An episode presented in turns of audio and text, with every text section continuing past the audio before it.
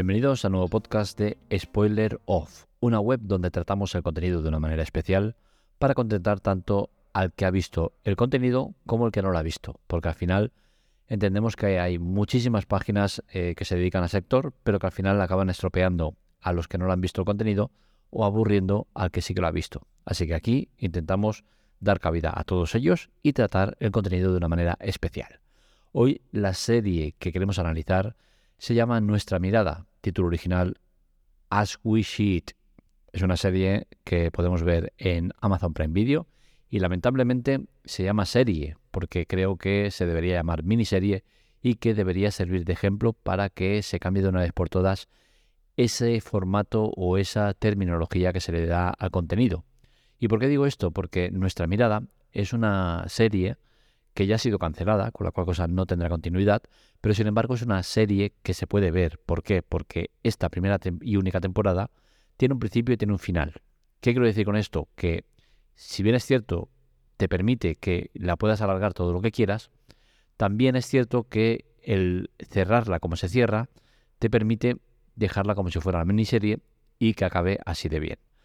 ¿Qué supondría el que nuestra mirada en los sitios especializados saliera como miniserie en vez de serie? Pues permitiría que mucha gente la viera sin miedo a decir, hostia, es que claro, voy a ponerme a ver nuestra mirada.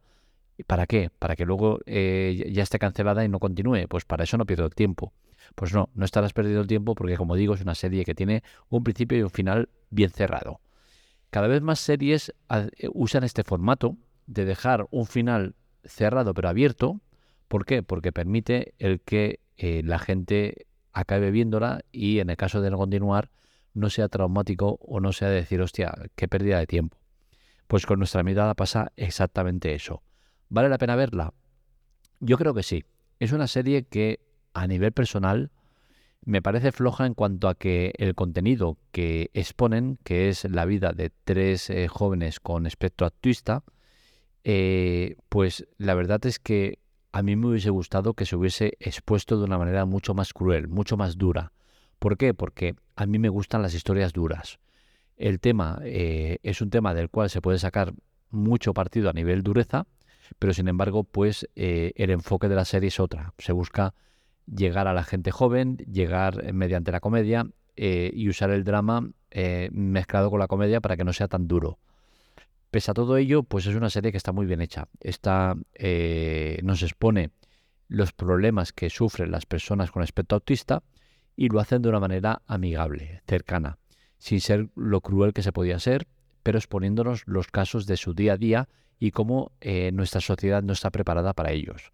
La verdad es que tenemos mucho que aprender y esta serie nos ayuda al menos a reflexionar un poco sobre lo mal que lo estamos haciendo con este tipo de personas o muchas otras con eh, algún trastorno mental. La verdad es que en ese aspecto hay que reconocer que la serie eh, vale mucho la pena porque llega con el mensaje que quiere dar, pero como digo, a mí me gustan los mensajes más duros. Eh, es como si, por ejemplo, te explican que a las mascotas hay que cuidarlas y llevarlas atadas porque se pueden escapar, se pueden perder y pueden acabar mal y pues te lo explican eh, de una manera blanda, como sería eh, he llevado a mi mascota, se ha perdido y pobrecito que está ahí la intemperie, con lluvia, pasando frío y miedo, o te pueden poner la misma exposición, pero con el perro se escapa, pasa un coche, la atropella y lo destroza. Los dos mensajes son el mismo, ¿no? Que al final seas responsable de tu mascota y no la lleves suelta porque puede eh, cobrar daño pero ¿qué pasa? Que una manera llega de una manera amigable, sencilla, y la otra llega de manera dura.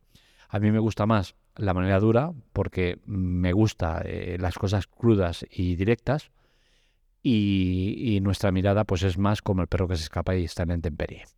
Las dos son válidas, ¿vale? Porque al final el mensaje es el mismo, pero son dos maneras diferentes de exponerlas.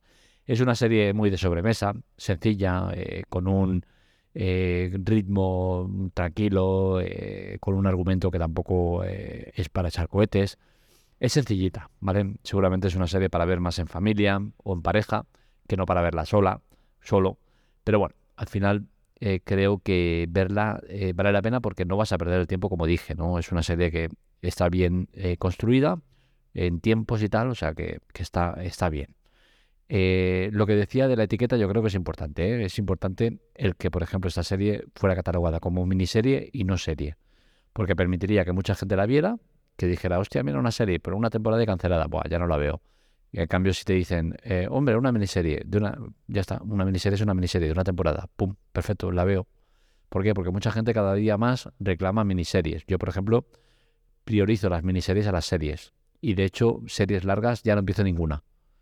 Entonces, creo que el enfoque y la etiqueta de, las series debería ser importante. Eh, y aquellas series que tengan o no una continuidad o que no se sepa claro si van a continuar o no, si, si en su primera temporada tiene un inicio y un final, es decir, que la historia esa queda cerrada, y, independientemente si luego van a seguir con otras tramas o con otras movidas. Pero si esa historia está cerrada, sería bueno que esa serie fuera catalogada de un principio como miniserie y luego se transformara en serie en caso de continuar. ¿Por qué? Porque ya hemos visto esto en otros productos y al final es una manera de garantizarte que mucha gente vea tu producto. No sabemos exactamente el por qué Amazon la ha cancelado. La serie está cancelada, eso seguro, pero no sabemos si por baja audiencia, porque Amazon no lo ve claro, porque los presupuestos son altos, no sabemos el motivo, tampoco lo cuentan. De nuevo volvemos a lo mismo, creo que las plataformas en streaming deberían ser mucho más claras y darnos información sobre este tipo de cosas. ¿Por qué? Porque al final nosotros somos los que pagamos y como tal debemos tener derecho a este tipo de cosas, porque nos podemos implicar más o menos en los proyectos que nos proponen. Yo sí sé que esta serie se ha cancelado por baja audiencia, pues a lo mejor me planteo, hostia, mm, a lo mejor no es muy buena y no la veo. O a lo mejor me dicen, oye, mira, es porque los presupuestos que están pidiendo eh, los actores y directores eh, para la nueva temporada son muy altos. Pero digo, hostia, mira, mm, están exigiendo mucho porque allá hay calidad tal, y la veo. Al final, creo que este, este tipo de datos son importantes que se nos comuniquen y, debería estar por ley que todas eh, dieran cifras claras de audiencia y de por qué se cancelan las cosas. Al final no me sirve que me digan, esta serie está cancelada. Mm, vale, pero ¿por qué? Dame un motivo, dame una explicación. Desde el momento que yo he perdido tiempo en ver ese contenido, creo que tengo todo el derecho del mundo a saber el motivo por el cual lo cancelas. Pero bueno, al final las plataformas son como son y dudo mucho que vayan a cambiar su política de trabajo. Hasta aquí el podcast de hoy. Espero que os haya gustado. Este y otros artículos los encontráis en spoileroff.com para contactar con nosotros, redes sociales, spoileroff menos en Telegram que estamos en spoileroff con una F. Os recomendamos mucho que entréis porque es un canal donde es donde tenemos la actividad Twitter, Instagram y demás no lo usamos para nada.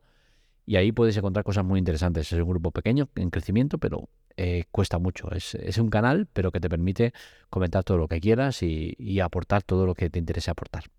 Así que lo dicho. Y para contactar conmigo en arroba marmerea. Os recuerdo también que tenemos eh, la web principal, eh, donde encontraréis artículos de tecnología, lo mismo en el canal y demás. Un saludo, nos leemos, nos escuchamos.